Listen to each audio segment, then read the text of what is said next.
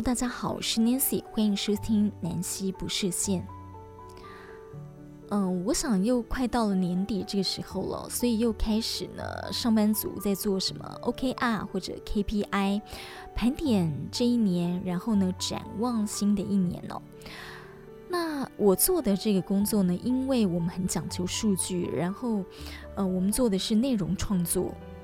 所以每个礼拜啊，去看这个数据呢，对我们来讲也是一个很重要的功课。但是我一直在思考，就是说呢，当现在新媒体、自媒体已经这么的开放，然后网络这么的全球化了，相对来说竞争者就越来越多。所以呢，近几年大家都在讲的，就是说大众已经变成分众了，对不对？所以现在的人的口味呢，是越来越分众化了。比方说你喜欢喝茶，你找的这个节目呢，你可能就是以哦专门在聊茶的为主。呃，比方说你喜欢喝咖啡，而且呢你喜欢喝的是啊、呃，比方说呃手冲咖啡，那你当然就不会去听即溶咖啡。三合一咖啡这种，对，那你就会呢专门去找手冲咖啡这样方面的节目来听。也就是说呢，现在的市场区隔越来越细了，所以我们常常会听到分众嘛。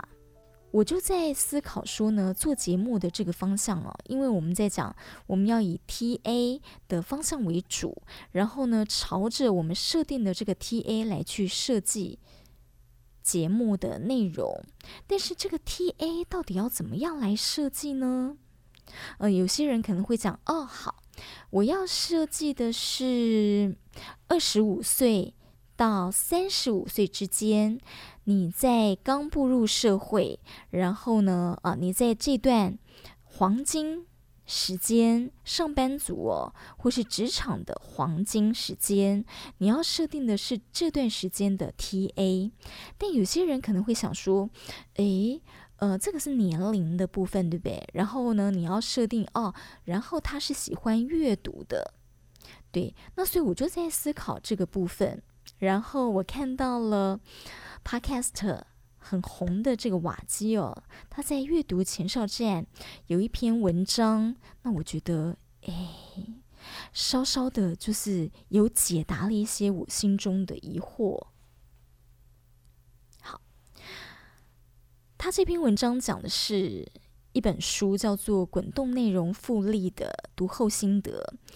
呃，打造长销作品的三个启发。长销是长时间行销，也就是说呢，呃，他设计的这个内容呢，是能够带来呃长时间的效应、长时间的影响哦，而不是像新闻一样，就是新闻呢每天都在 update update 哦，所以呢。啊、你可能今天看完了今天的新闻，你明天要再看明天最新的，你不可能回头再去看之前的新闻。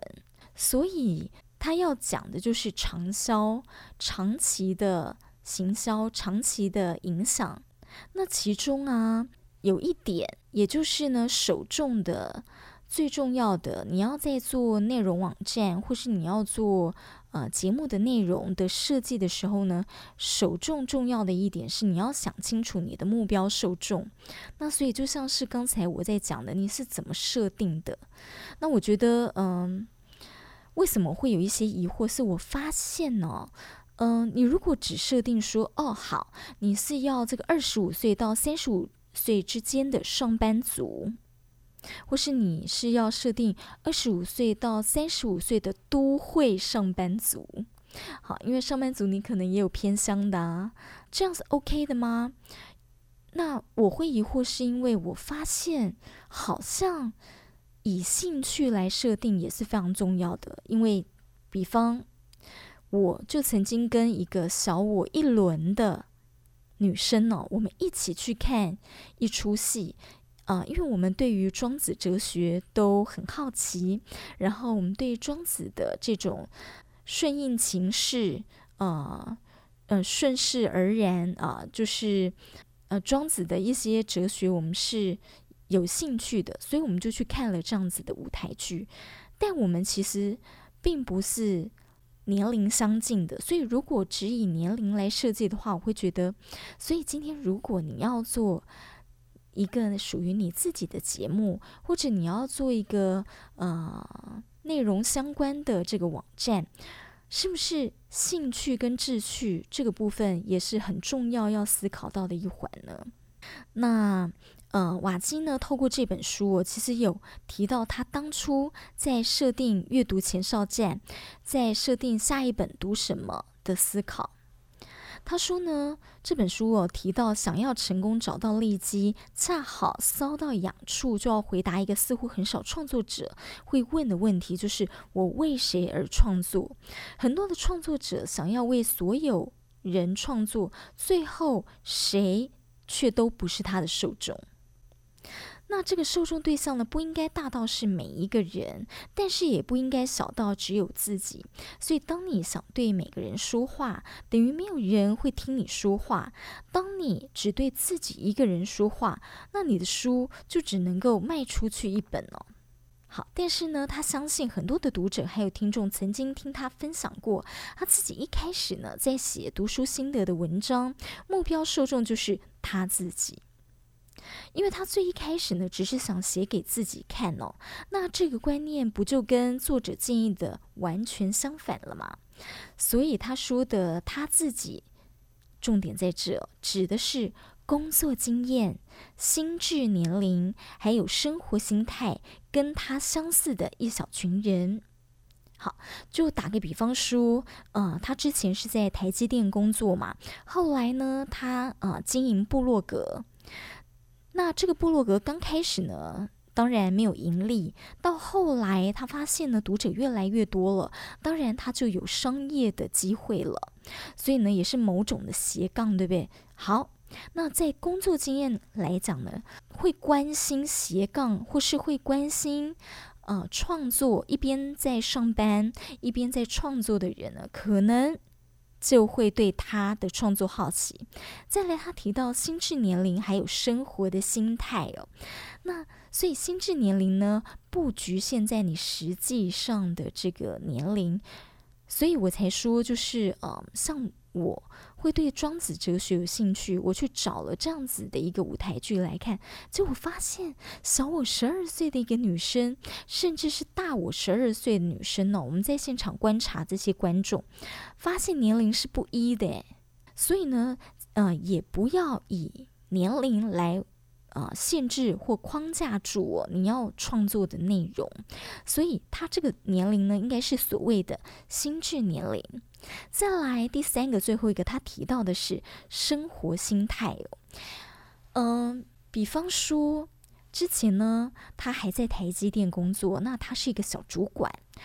然后啊，他就对于怎么样来做管理这件事情，他觉得他应该要进修，所以他大量的去看跟管理、职场管理相关的书。然后呢，呃，他会做笔记。那这个笔记呢，他就记录在他的部落格上去分享。那所以呀，嗯、本身也是小主管，或者是将来有心想要成为主管的人，他。就会跟瓦基一样，会关心的是跟瓦基一样的内容。对，所以瓦基说，他不只是只写给自己一个人看，而是写给一小群跟他一样很渴望个人成长、对新知识充满好奇心、希望透过阅读带来人生改变的人哦。那他也很清楚自己有一个旧的心态，就是他以前会认为读书不过就是考试分数，对真实人生的帮助是很有限的。他知道呢，有很多人跟他拥有同样的这种旧心态，所以他更想要透过阅读的分享，转化成自己人生的真实改变，去打破那个旧观念，让自己还有跟自己相似的这一小群人呢，能够体会到阅读能够带给我们的巨大力量。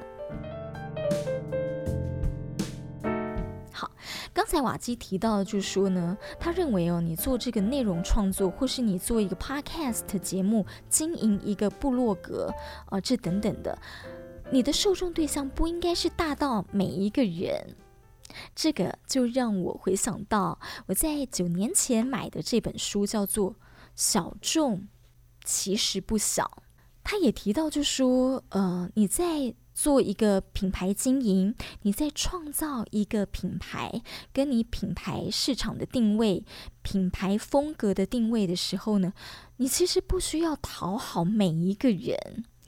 对，所以如果你在创造一个品牌，就像你个人形象哦，你创造一个品牌，其实你可以。是很独特的，所以你不用讨好每一个人，所以你的受众对象，你的 TA 呢，就不应该是大到每一个人。那我觉得小众其实不小，这本书真的很有一个先锋的观点哦。那它是在九年前的时候出版的。好，我先简介一下这个作者，他是叫 James Harkin。嗯、他是英国知名的社会学者，还有趋势观察家，曾经在牛津大学任教。他从一九九九年开始呢，就加入了知名的广告公司，啊、呃，叫做 Young and r o b i c a n 负责研究全球社会、震惊还有科技大趋势。那么，呃，他也长期为《金融时报》还有《卫报》等等媒体来撰写专栏。引介全球重要的思潮，分析各种文化还有商业现象，获得好评。这个小众其实不小了。它的另外一个这个副标叫做“找到你的小众，找出活路”。他说，因为中间的市场陷落了，小众消费崛起。我想，我先来念一段推荐序哦，然后再来跟大家分享里头几个段落，是我觉得诶蛮有感觉的。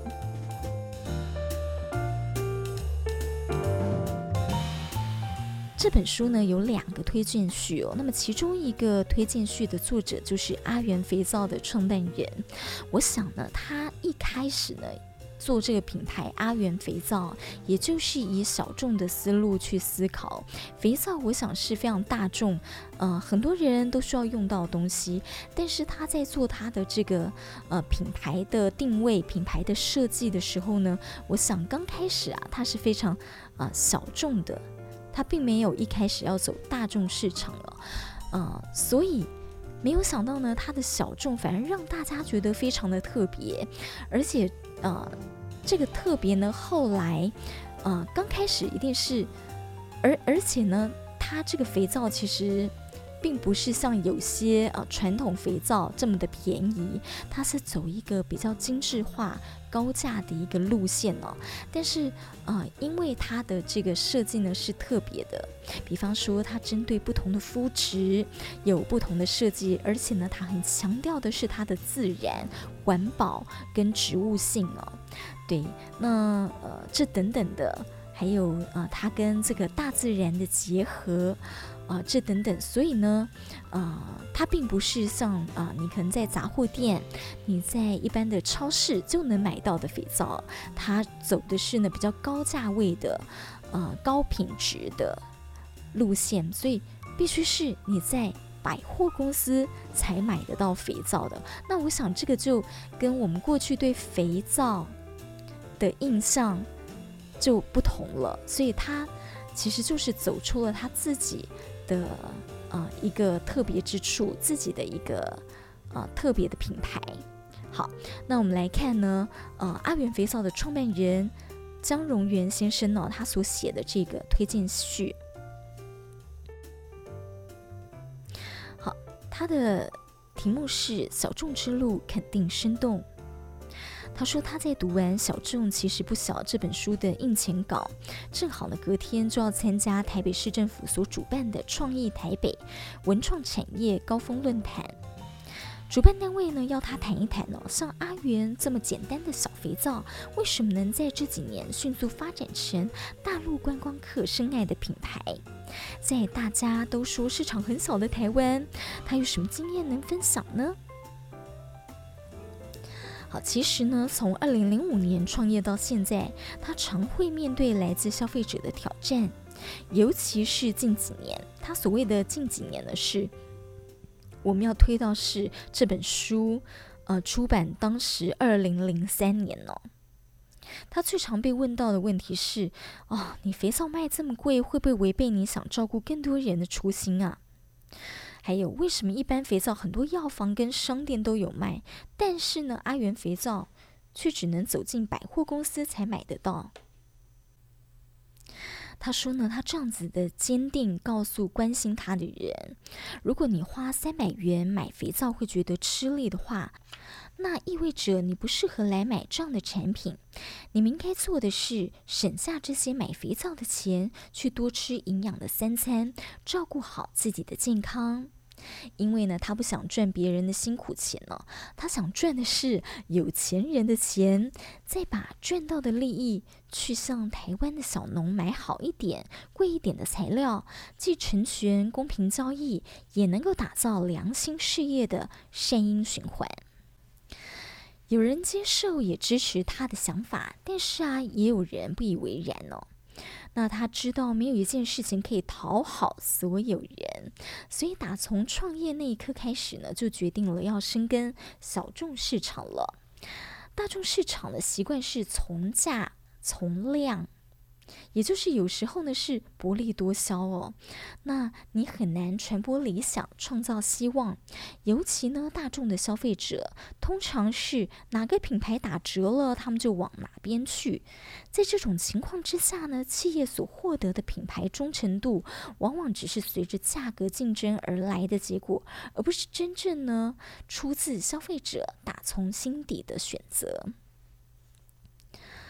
所以他的意思就是说呢，如果你也像是要从众从量的话，也就是说你要用薄利多销的方式呢，那你会吸引到的这些消费者，当然他就是你有打折扣的时候他才来嘛，他并不会对于你的品牌会有一个忠诚度，他并不会对于你的品牌的价值哦会这么的在意哦。好，但是呢，他说小众市场就不同喽。通常的消费者跟品牌之间有一股惺惺相惜的聚合力，在黏着他们消费能力之外的价值观哦。那这些人、呃，散在各地，并不集中，通常呢也不太喜欢跟着流行，但他们可以像房屋的柱子一般，支撑起一家企业的筋骨强壮。所以，越是有多元选择的市场呢，就越是会产生渴望独立见解的人。如果企业从产、销、人、发、财的每一段内部文化都有社会对话的故事，就会吸引到品牌的支持者和你同行。而要是呢，能够同时哦对外展现产品真、诚、实。善美的话呢，那么小众甚至会帮你口耳相传。小众在商业行为里哦，也许不是主流，但是他们灌溉了创新还有传统之间的另一片秘密花园，它称作是心灵市场。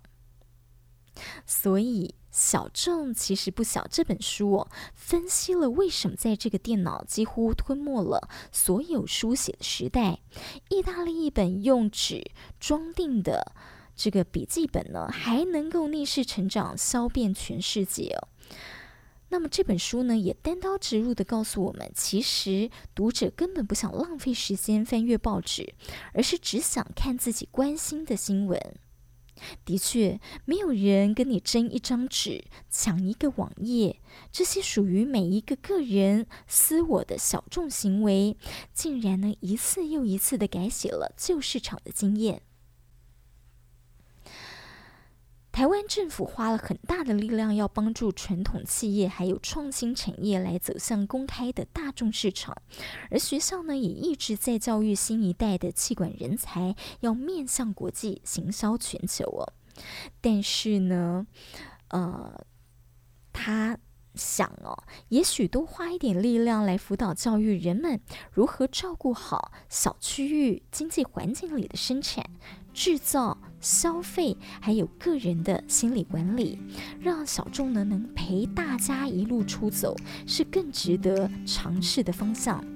因为他相信，走出来的路呢，肯定比画出来的地图生动。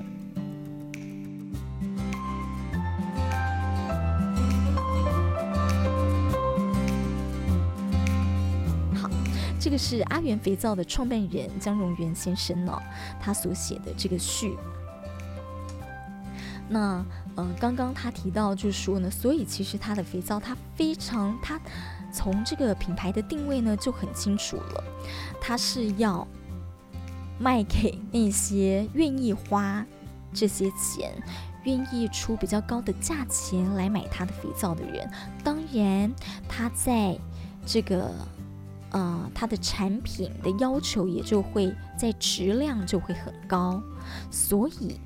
他说呃他也希望是创造一个善的循环，我觉得这有点像是呃社会创新事业，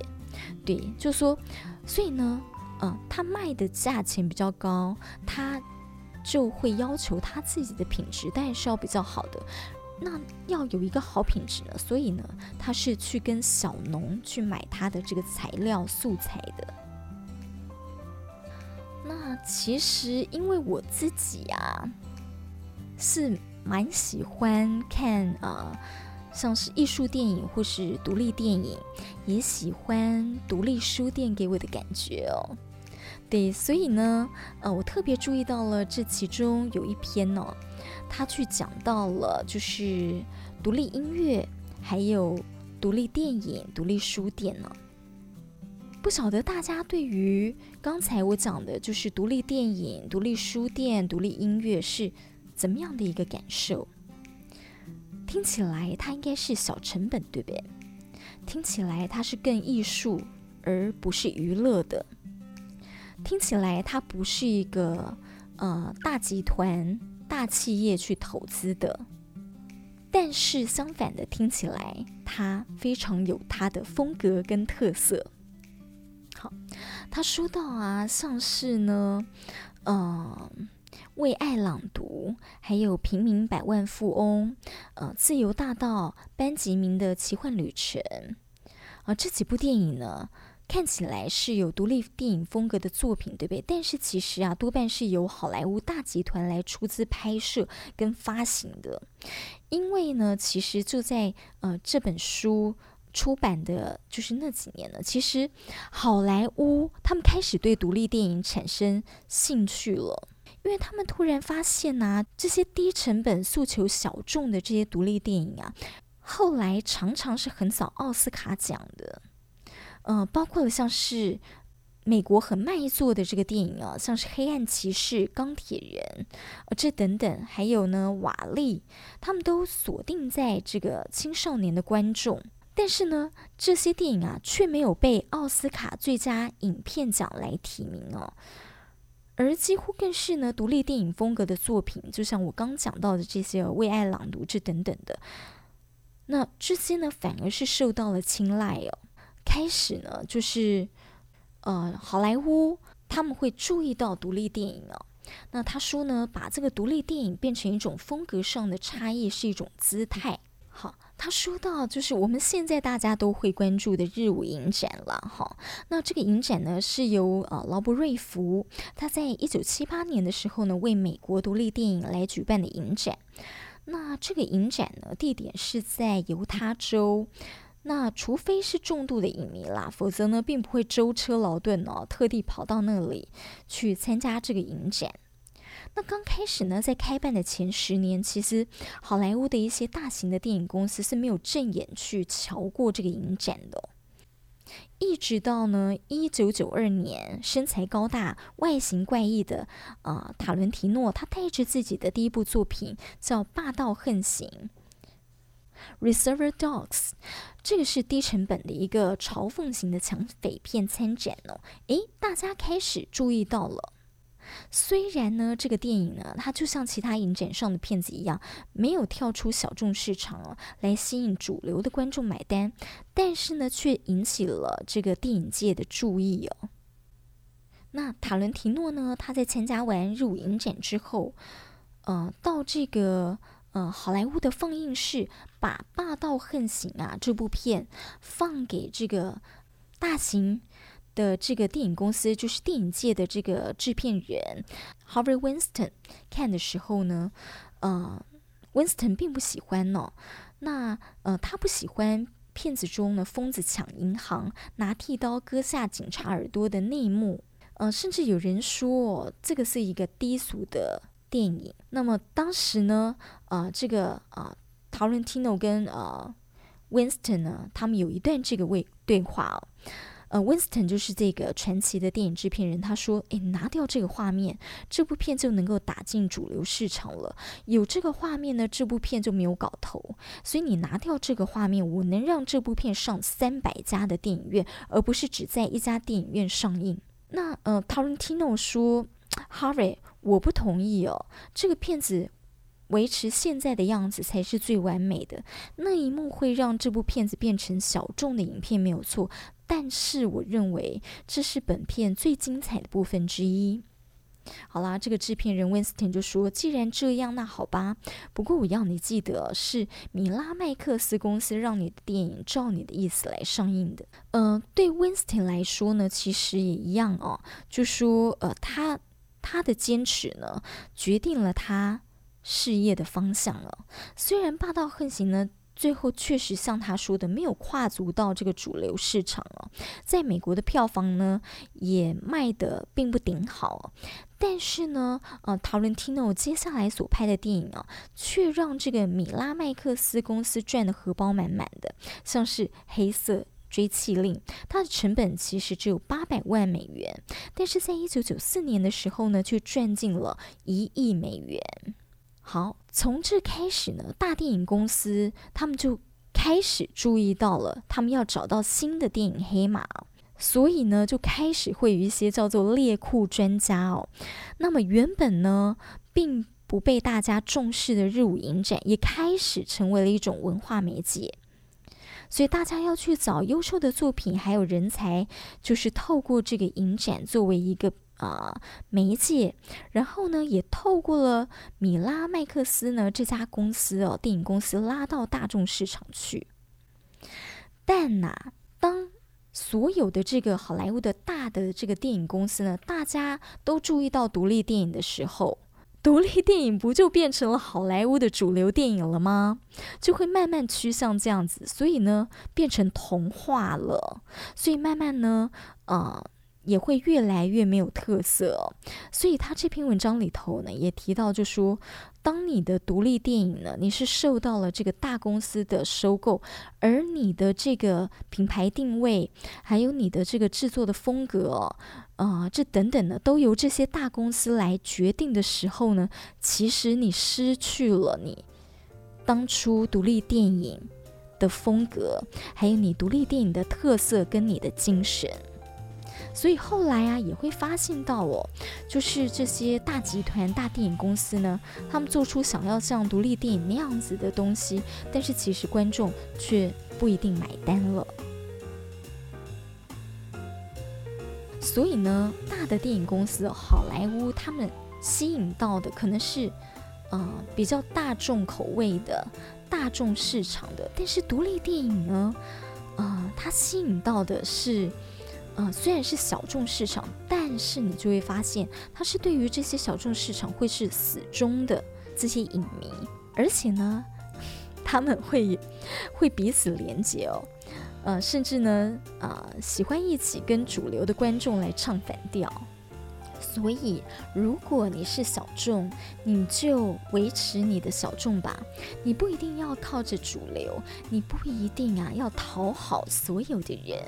当你讨好所有的人，你就没有自己的特色跟自己的风格了。而你呢，如果呢也是一昧的要向主流文化来靠拢的话呢，嗯，你可能也会惹恼了你中心原有的死忠的支持者。那我想，大家在做节目，或者是在做呃内容创作，或者是想要成立一个品牌哦，在做品牌的这个定位、品牌的经营的时候，我觉得也可以好好思考这一点哦。小众其实不小，我觉得这本书蛮好的，他提到了非常多的这个实际的案例哦。那么他也提到了一些他们做的一些相关的调查。嗯，好，我们再讲一些地下音乐。我们在讲的不是从唱片公司哦一开始就花大钱出资去塑造、帮你包装的这些歌手的这些呃创作乐手或者是创作乐团，呃，他们一开始呢，从这个地下乐团，从这个呃 pub 或是从一些展演空间来呃崭露头角。那但呢，他们也有他们自己的一个特色，常常呢就是从他们自身的这个创作，可以感受到他们这整个乐团或是他们音乐的特色跟精神。所以我真的很推荐，就是如果你想要做内容的经营，或者是你想要做一个自己的自媒体的节目，或者想做一个品牌，想自己成立一个品牌的话，《小众其实不小》这本书有些观念，我觉得非常好，值得看一看。南希不设限，我们下次再见。